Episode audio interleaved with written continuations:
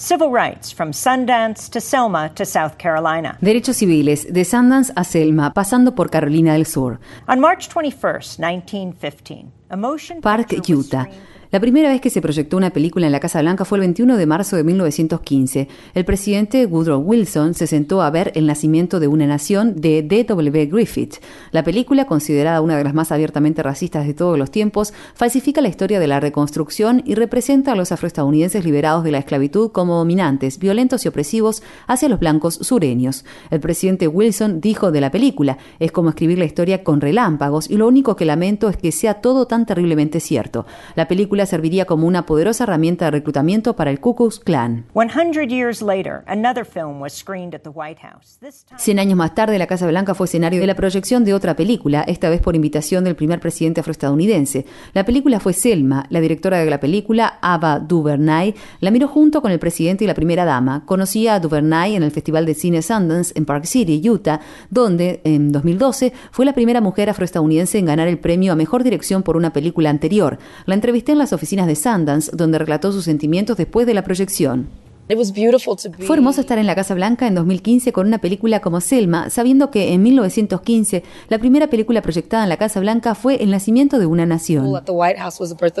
Selma is the story of one of the key moments in the civil rights Selma movement. relata la historia de uno de los momentos clave del movimiento por los derechos civiles, las marchas de 1965 desde Selma hasta Montgomery, recordadas especialmente por el llamado Domingo Sangriento del 7 de marzo de 1965, cuando la marcha fue violentamente atacada por la policía del estado de Alabama en momentos en que estaba atravesando el puente Edmund Pettus.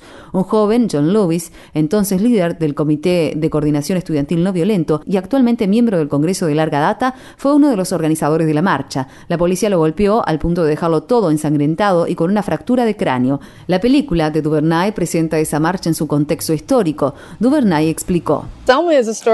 Selma es una historia sobre justicia y dignidad, es sobre la vida de estas personas corrientes. Eso es lo que me encantó de la película, que no se llama King, que cuando llegué al proyecto se llamaba Selma, es sobre el poder de la gente, es sobre voces que empiezan a hacerse It's oír. about voices risen. The story is also about Dr. Martin Luther La historia también es sobre el doctor Martin Luther King Jr., quien jugó un papel central en la organización de las marchas de respuesta al Domingo Sangriento. Duvernay me dijo, no se había hecho en 50 años, no hay ninguna película producida por un gran estudio ni de cine independiente con King como figura central. En los 50 años desde que estos eventos sucedieron, cuando tenemos películas biográficas sobre todo tipo de personajes ridículos y ninguna sobre Martin Luther King, no hay ninguna representación cinematográfica que sea significativa y centrada, así que esto era algo que no podía dejar pasar.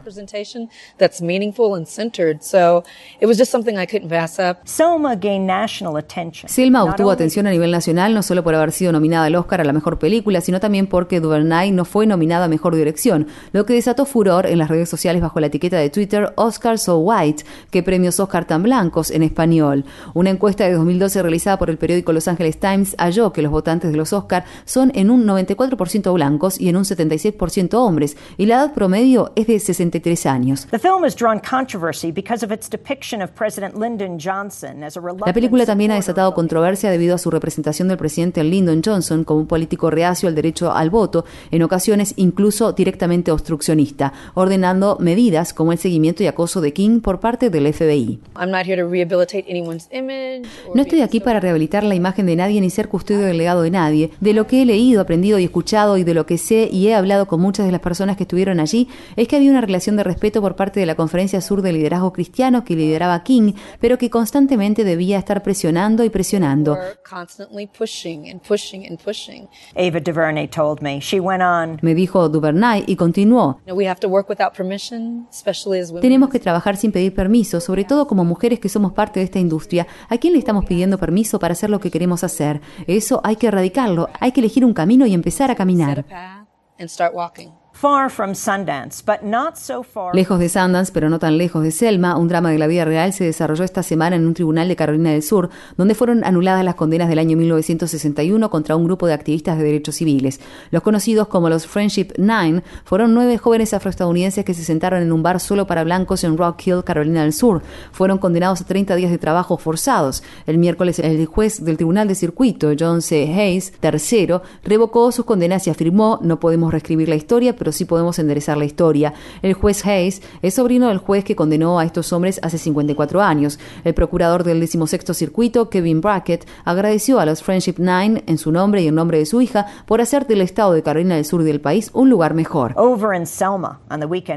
En Selma, durante el fin de semana del 7 de marzo, se congregarán personas de todo el mundo para conmemorar el aniversario número 50 de la histórica marcha del Domingo Sangriento. Barack Obama, presidente de Estados Unidos, también estará allí. El cambio llega poco a poco, pero llega. ¿Acaso estará cerca el nacimiento de una nueva nación?